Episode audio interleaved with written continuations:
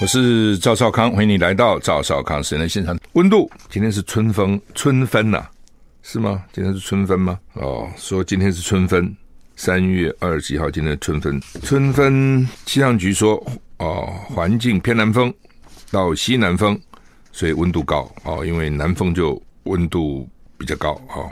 那各地低温十九到二十一度。高温可能是二十八、二十八到三十度，北部、东部、中南部三十到三十四度，这不跟夏天差不多了啊？这三天都很高了哈，那再来又要跌，要低哈。明天礼拜三到礼拜五，全台湾大多数晴时多云，温暖跟夏天一样，最高温会升到三十二到三十五度啊。台东、花东纵谷因为气流过山。沉降增加温度，气温会上升到三十五度以上。西半部清晨还有金马、金门马祖容易有雾。哈，礼拜六、礼拜天有锋面来了，所以北台湾气温下降，天气湿凉。下礼拜一开始锋面还在华南到台湾一带活动，所以会受到影响。哈，今天晚上开始西南风增强，所以要注意。哈，那也就是说，未来三天是好的了，很热了。哦，再来可能会受到封面的影响。哈。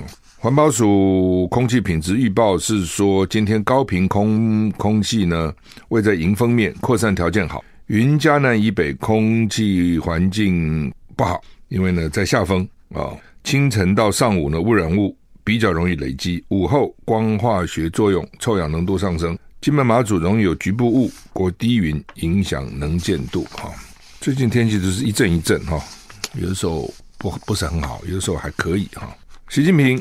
现在正在昨天到莫斯科，正在莫斯科访问。习近平说，中国跟俄罗斯有着相似的目标，表态支持普丁明年连任俄罗斯总统。另外一方面，美国国务卿布林肯说呢，任何忽视乌克兰主权的和谈只是拖延战术。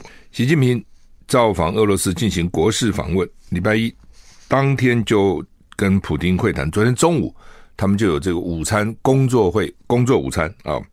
所以看起来蛮急的，一去就吃饭啊，其实就谈就会谈了哈。习近平说，中俄两国有相同或相似的目标，各自为国家的繁荣付出努力，我们可以合作，并且共同努力实现我们的目标。习近平说，俄罗斯是他连任中国国家主席之后访问的第一个国家，就表示重要了哈。他表态连任，他表态支持呃普丁连任俄罗斯总统，因为明年俄罗斯会举行总统大选。习近平也说，中国高度重视中俄关系。俄罗斯新闻社报道，普京跟习近平两人进行了四四个半小时以上的非正非正式会面，预定今天周二再次会面，正式会谈。非正式搞四个半小时，他们在真会弄哈！哇，这我们是想到他们，比如念个文稿可以念个两三个钟头，然后见个面谈可以谈四个半钟头哈，快昏了。那显然他们的这个作风啊，是喜欢。比较长时间啊，俄罗斯明年要选总统了啊，不管怎么样，俄罗斯总统还是选的啦。哦，不管怎么样哈，那你说普丁怎么老是他连任的，但人家是选的，那明年对他有利也不利，这难讲。哦，战争打下去啊，如果民不聊生，对他就不利。但是他可以说，这个时候你怎么换总统呢？那换了总统怎么打呢？哦，这就看他怎么运用。布林肯啊，美国国务卿布林肯，国务院公布二零二二年度人权报告。主动提到习近平访俄罗斯的行程，他说：“捍卫乌克兰主权跟领土完整，应该是所有和平方案的基本元素。没有优先考量这项原则的方案，最多只是拖延战术，否则就是试图造成不公结果。”布林肯提醒普丁说：“愿意讨论中方提出的乌克兰和平方案，外界不要轻易上当。”好，那么 美国就很很不想他们这个老中提出来了。美国想不想乌克兰、俄罗斯和平？哈？这个你也不能说人家不想啊，但是他很想嘛，又不太像。他嘴巴是说想哦，要和平要和平，但实际上也没提出一个什么办法哦。那大概能够提出来，就是说你俄罗斯完全撤军，这就是很难了哦。我们这样不要讲别的好了，说那个时候这个二战好了，对不对？反正各种战争了，那你说你全部撤兵，除非你打败，不是他怎么全部撤呢？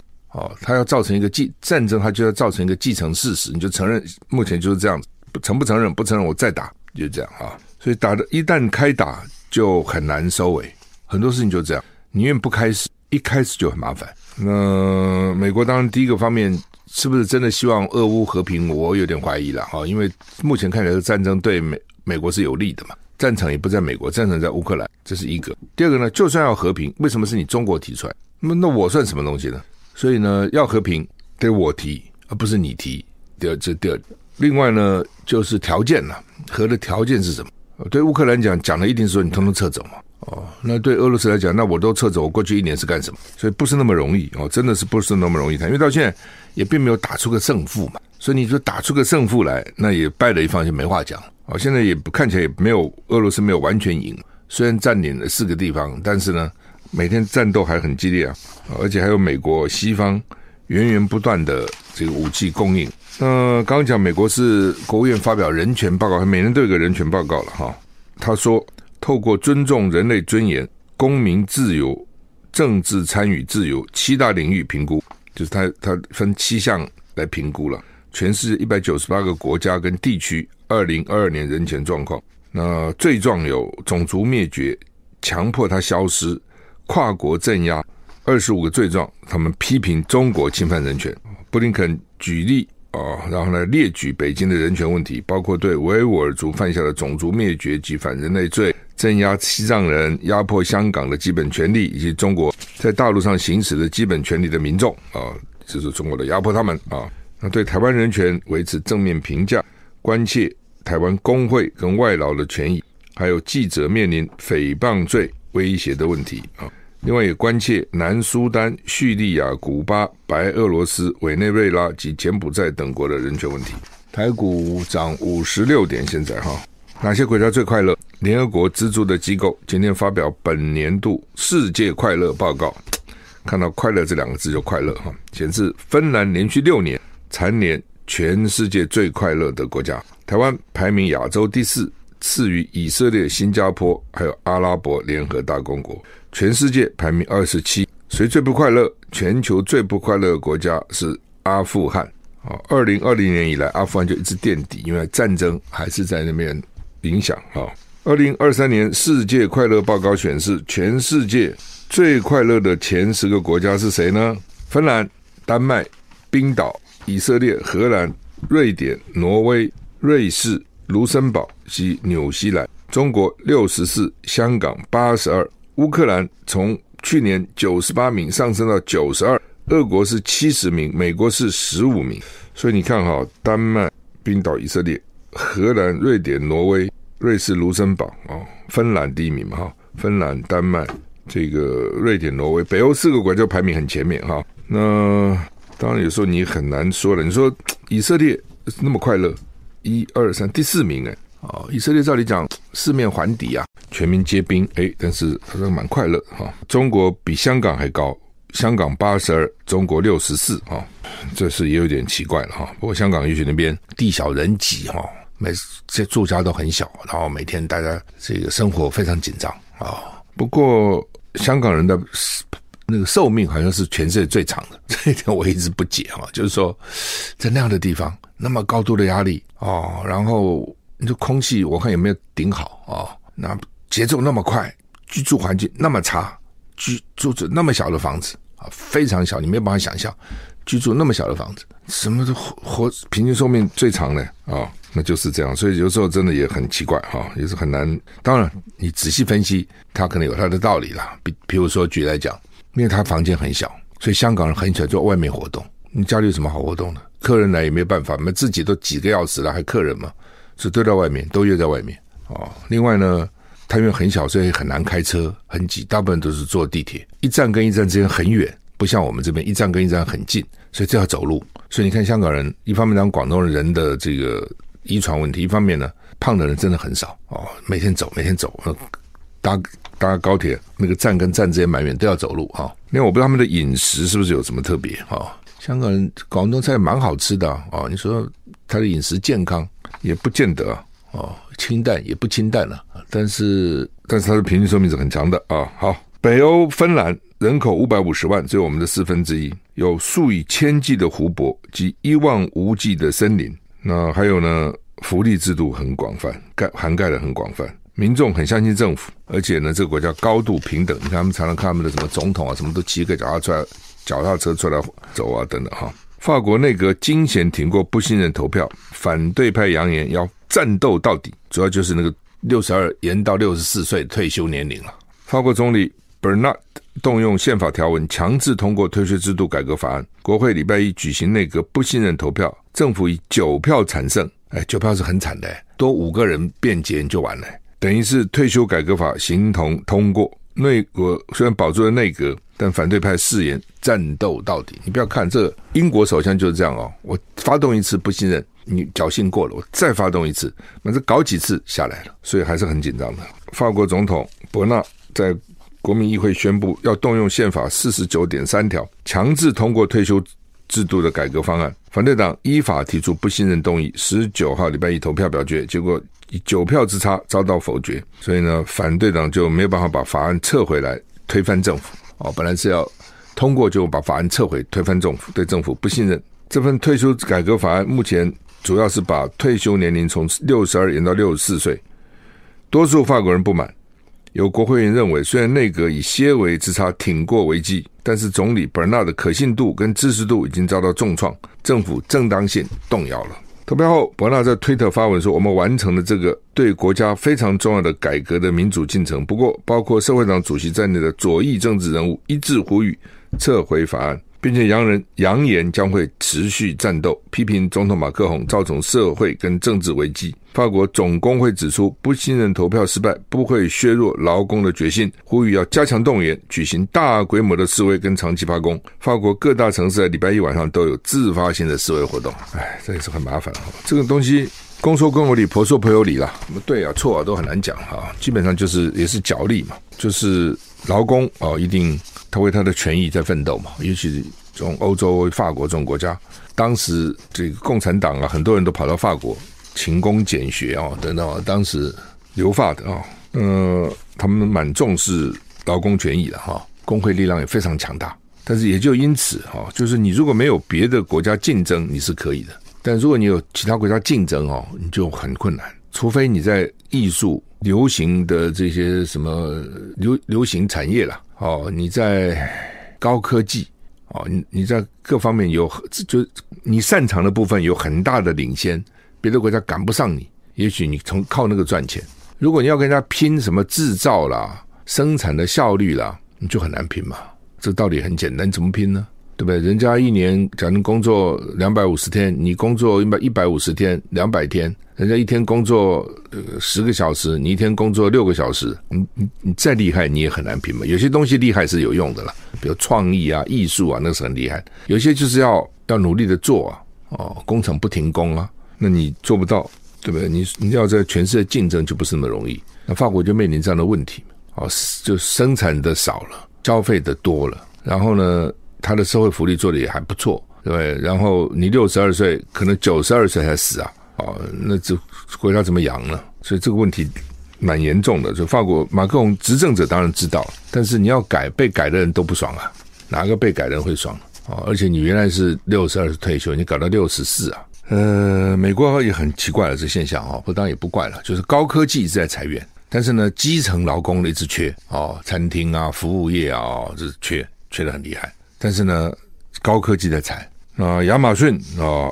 三个月里面裁了两万七千个员工，还要再再砍九千人啊！美国最大网络零售商 Amazon 亚马逊公司呢，今年一月裁一万八千人。那亚马逊的执行长呢，这个 Andy Jassy 今天表示，他还要再裁九千人。那这波裁员主要影响马远马亚马逊的云端运算、人资、广告跟 Twitch 游戏影片串流媒体服务等业务等部门的业务，这次要裁这几个部门。跟其他科技巨擘裁员相比呢，亚马逊还算是少的哦。因为呢，二零去年十二月，亚马逊的员工是一一百五十万人，一百五十万裁掉两万七哦，其实其实还好哦。他他们认为了啊，评论认为说跟其他比起来还好啊。脸书 Facebook 的母公司叫 Meta，在短短几个月内就裁了将近二十五趴的员工。你看二十五趴，如果亚马逊裁裁裁二十五趴的话，五十万裁二十五趴，就要十二万五啊。他现在才两万七，所以算好。可是问题是不是就停止了？其实没有了啊！我刚好会这种周期一来，都不是立刻就能够停止的哈。TikTok 哦，美国是想禁它嘛？抖音啊，TikTok 宣布，美国每月每个月的活跃用户突破一亿五千万。中国字节跳动旗下的短影音平台 TikTok 近日面临多国政府给它封闭的命令，但是昨天宣布，美国月活跃用户从二零二零年的一亿用户上升到突破一点五亿用户。美国众议院担心美国用户数据会透过 APP 后门被传回中国，最后被中国政府掌控。国会及华府不断加大施压 TikTok。TikTok 强调，公司已经花费超过十五亿美元加强资讯安全防护工作，并且反驳美国政府这什么讲什么后门，什么跑进来，什么把资料都给大陆，哪有这种事情哦？我们这个各种什么电脑啊，各种东西都装在你美国了，大陆怎么拿啊？等等。而且我们已经花了十五亿美元哦，来加强我们的治安啊。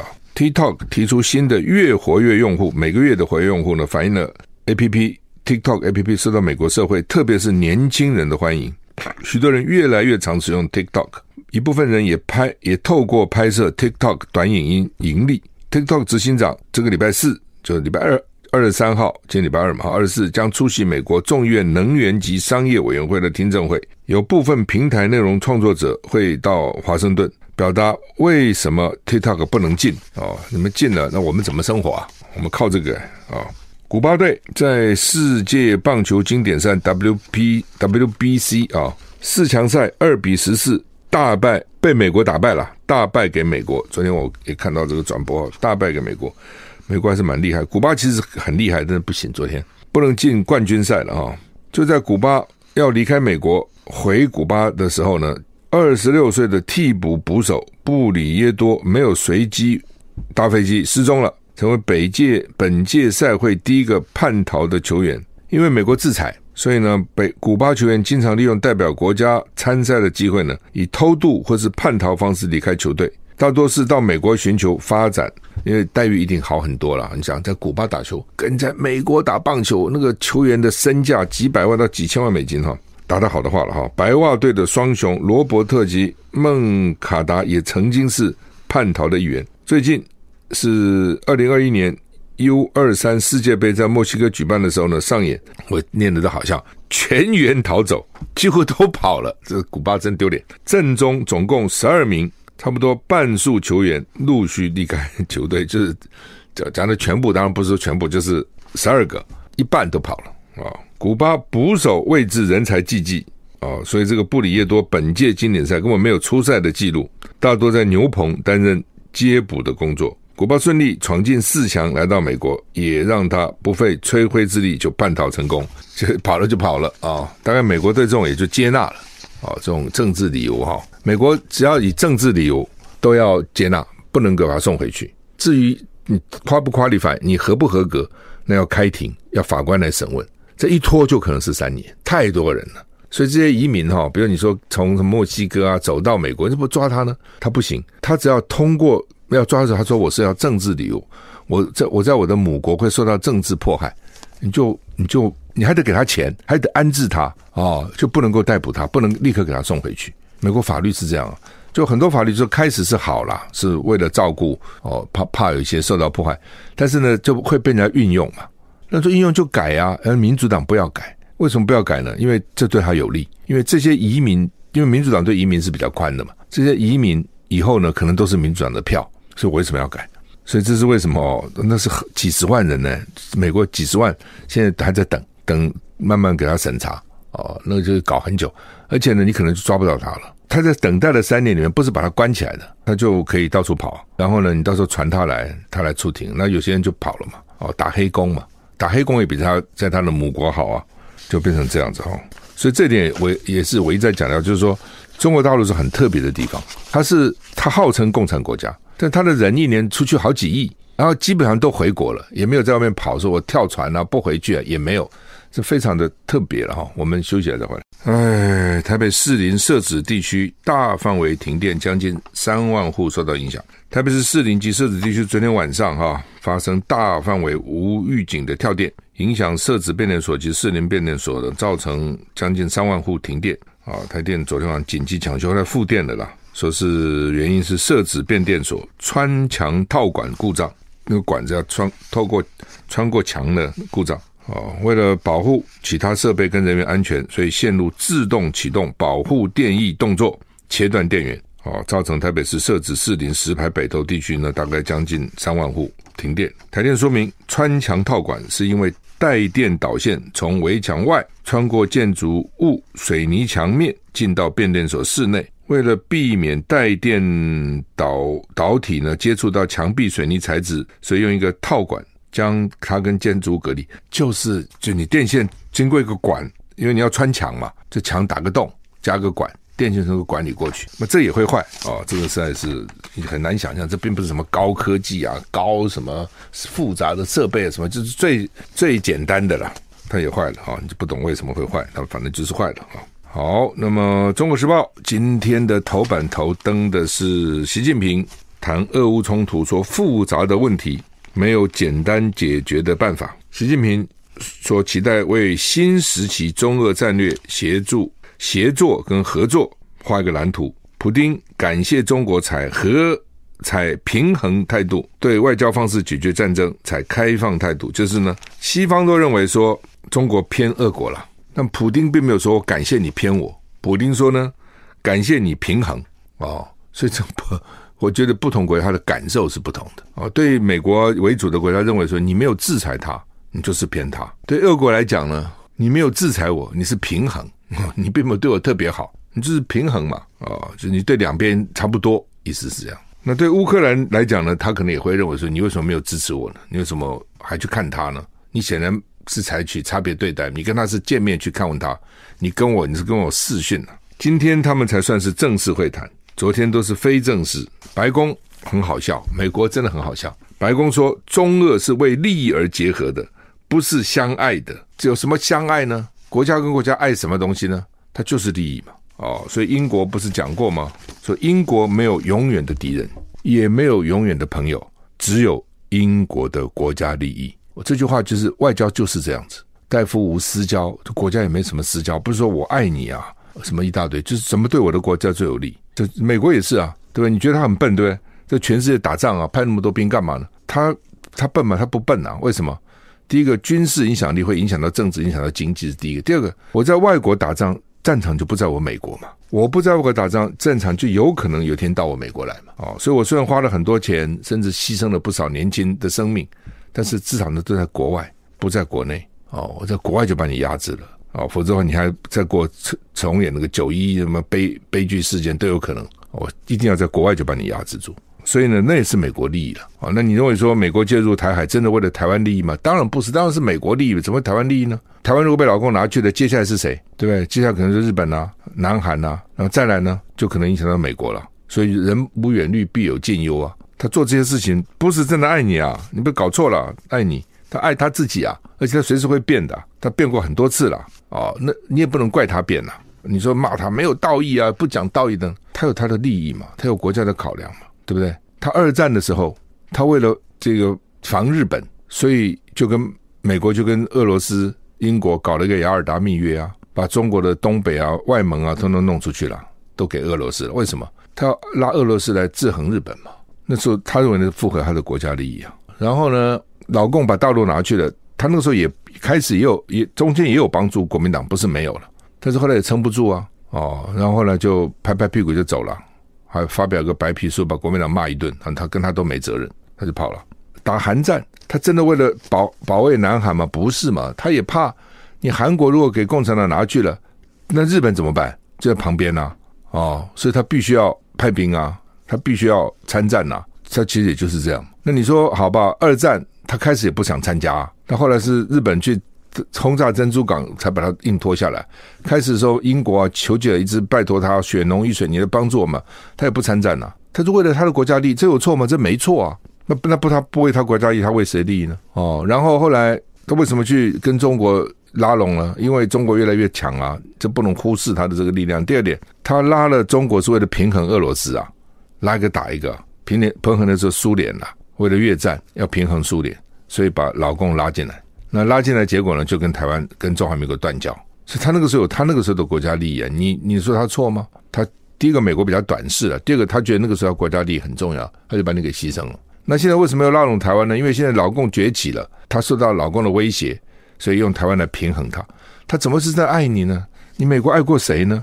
你谁也没爱啊，你爱你自己啊！哦，那爱自己有错吗？爱自己也没错，我也没讲他错。那要搞清楚就是这样，只是他去骂老公，骂北京，说是中俄为了利益而结合，不是相爱，蛮好笑的而已了。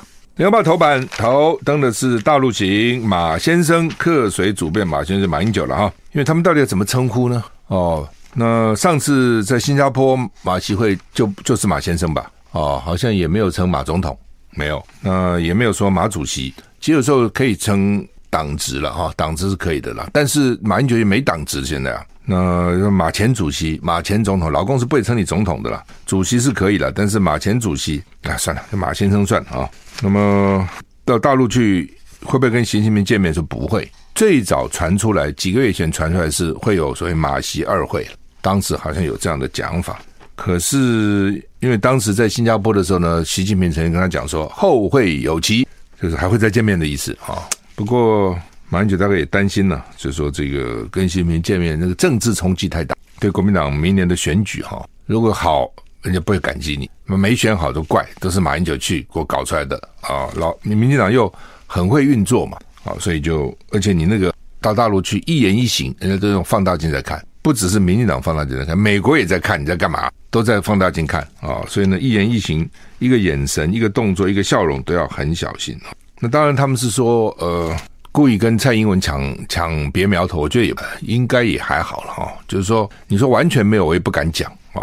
那但是你说行程，你蔡英文行程，马英九这个时候是年旧历年那个时候就规划，那所以不知道你蔡英文有这个行程啊。不过从另外角度看，你蔡英文本来这任期结束前去访出国访问，那是每历届总统都会这样，我怎么安排都有可能碰到了哦。那也不能因为要跟你避开，我通通不动作啊。哦，那加上他既然。说要回去扫墓，那清明时节，这这个时候是扫墓的比较适当的季节嘛，哈，所以而且你蔡英文怕什么要抢你的风头呢？从某个角度看，你是总统，有什么好怕的？不过的确会了，你看到时候新闻的版面，原来可能都是蔡英文啊，哦，那后来就可能马英九这个更敏感，因为你蔡英文去那些国家没什么重要，什么好报道的，你就是在美国，那在美国你有多伟大的突破也没有嘛，就到雷根总统。纪念馆去演个讲，到纽约的基金会讲个话，能有多大的新闻呢？其实也有限的哈。那除非美国原来就给你特别的规划，或是啊，我跟你讲，政治的东西都是互动的，就很难讲说福啊祸啊福兮祸所长，祸兮福所依，都很难讲啊，祸所依。美国搞不好因为马英九这时候也到大陆，就特别高规格接待你蔡英文，有没有可能？有可能哦，你不要以为都不可能，原来不可能都变为可能。政治就是这样，政治东西当你努力的去经营、努力去规划是应该的，但是你说一切都按照你的规划是不可能的，随时的变化，各种因因素都会跑出来的。所以呢，就像美国，对不对？联准会就通货膨胀很严重，通货膨胀严重，我压制压制，怎么压制呢？加息加息加息，以为考虑的都是加息哦，到底经济会景气，经济不景气，失业率会高，失业率会低，通膨压得下去要不要去？砰，搞个银行出事情了。对，他可能也没想到，原来都没有看到他讨论这一块啊，可能都没想到，而且而且不但银行出事，不是只有美国的银行出事，瑞士银行也出事了。瑞士银行长久以来几百年来是多么有信用的，多么保守的，多么获得人家的信任的，你才会变成瑞士银行嘛，金字招牌。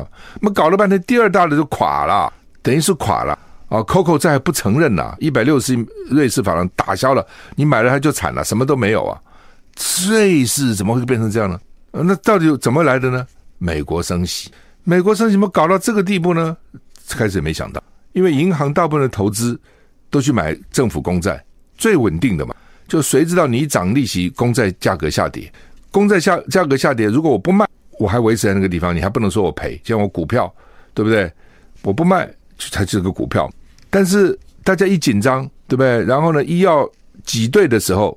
你就得卖了，你没有钱呐，你必须你手上的公债卖了才有钱去去付款呐，这一卖就赔了嘛，就显现出来就赔了，哦，就有短缺了，问题就来了，这就是这种事情，我就讲说，牵一发动全身，真的你原来都没想到，没想到，到底那么多聪明的人应该想到，但没想到，政治也是一样啊，哦，你想一招，别人会有互动一招嘛，然后还有一些不是互动，反正就是发生的，哦，就会互相影响。马英九怎么会想到？不是马英九了。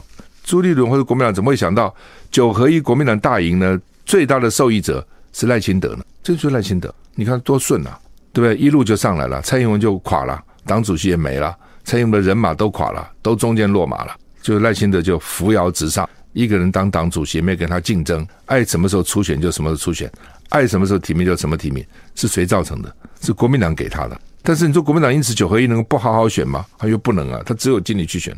那选的结果是赖清德，造就了赖清德，你想得到吗？所以这是 其实想到的，我早就想到了。但是你能够因此你说你就九合一不好好选吗？那不可能嘛，对不对？那另外对国民党来讲，就是侯友谊出头了嘛。